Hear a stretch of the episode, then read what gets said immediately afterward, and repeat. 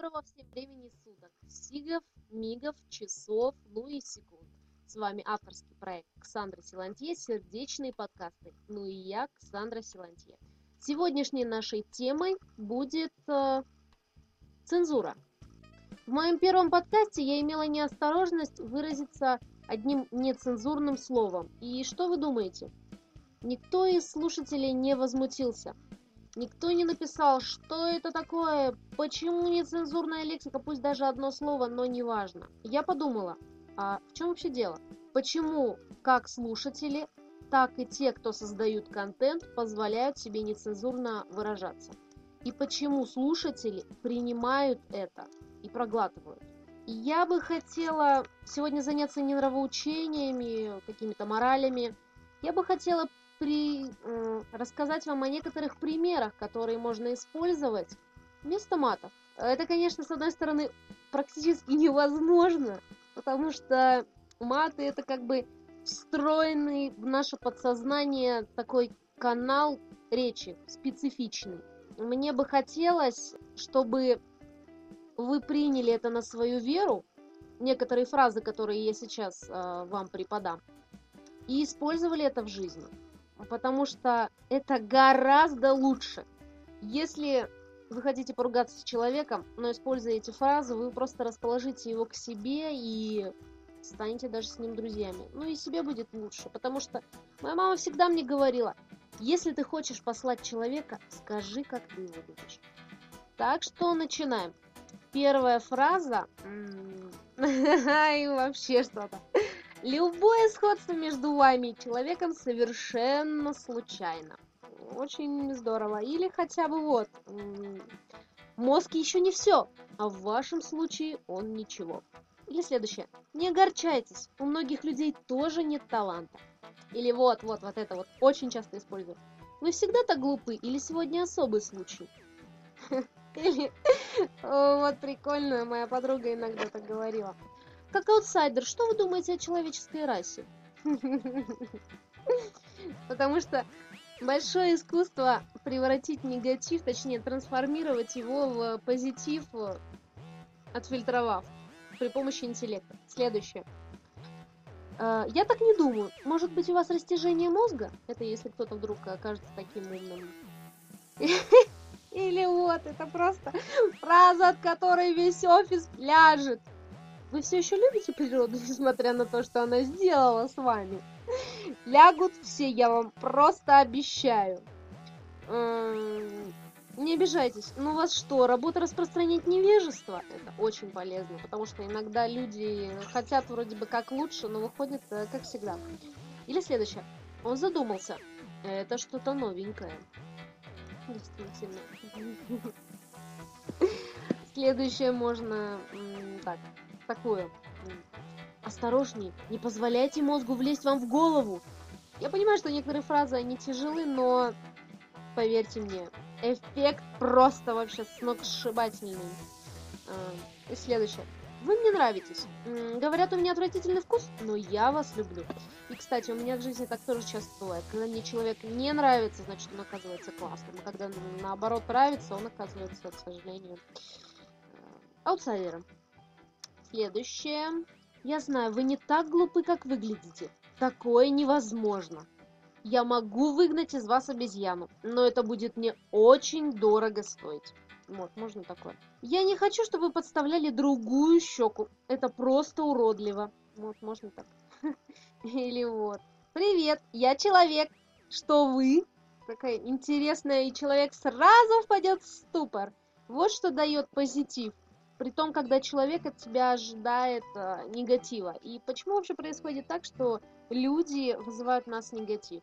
Ну, не буду углубляться в метафизику, что если человек на низших уровнях развития, то ему нужно как можно больше чистой энергии. Нет, дело не в этом.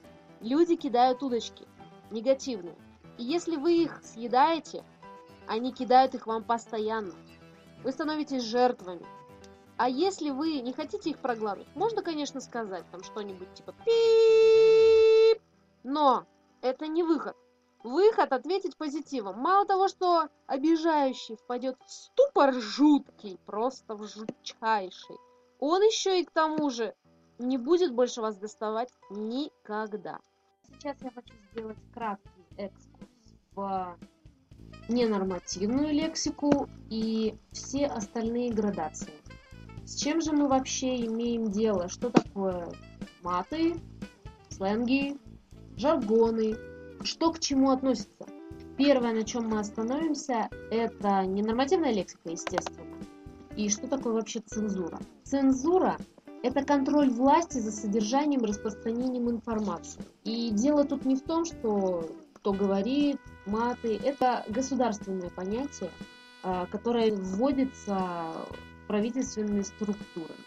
Я сказала такой фразеологизм, как э, обсценная лексика. Что же это такое?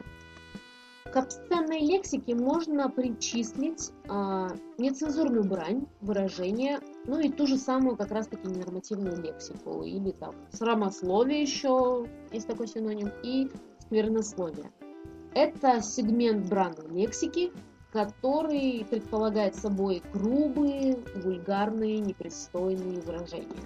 Часто спонтанную речевую реакцию на неожиданную ситуацию. Ну, в жизни сплошь и рядом случается. Следующее.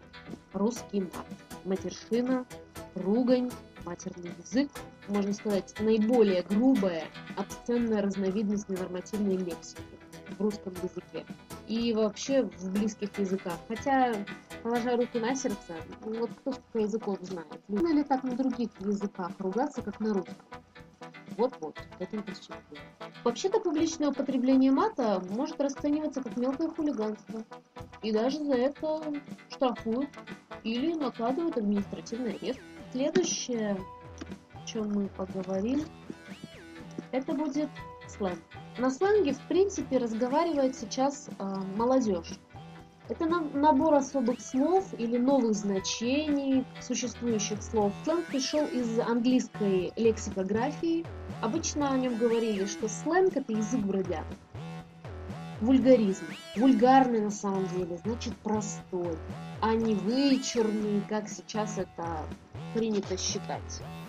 На самом деле вульгаризм – это традиционная стилистика, это такой термин. Для обозначения слов и оборотов, применяемых в простонаречии. Но именно вульгаризмы, они не допускаются в литературном языке не потому, что они вычурны, а потому, что они простые. Они не подходят к стилистике литературного языка. Здесь у нас стоит такая же табуированная лексика. Но я думаю, все понимают, что такое слово табу. Это означает запрет. Это религиозные, мистические, моральные, политические или просто соблюдение хорошего тона. Все, что касается, например, произношения Бога. Вот. И следующий, последний, который бы я хотела отметить, это эвфемизм. Переводится он как благоречие. Однако, золотой на самом деле эвфемизм – это язык.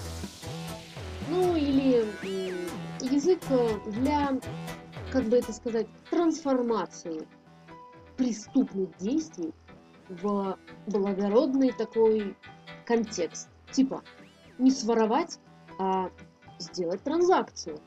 Не выбить, уговорить, или есть такое выражение из фильма «Крестного отца». Мы сделаем ему предложение, от которого он не сможет отказаться. Именно это является эфемизмом. Вот он, краткий ввод в градации русского языка.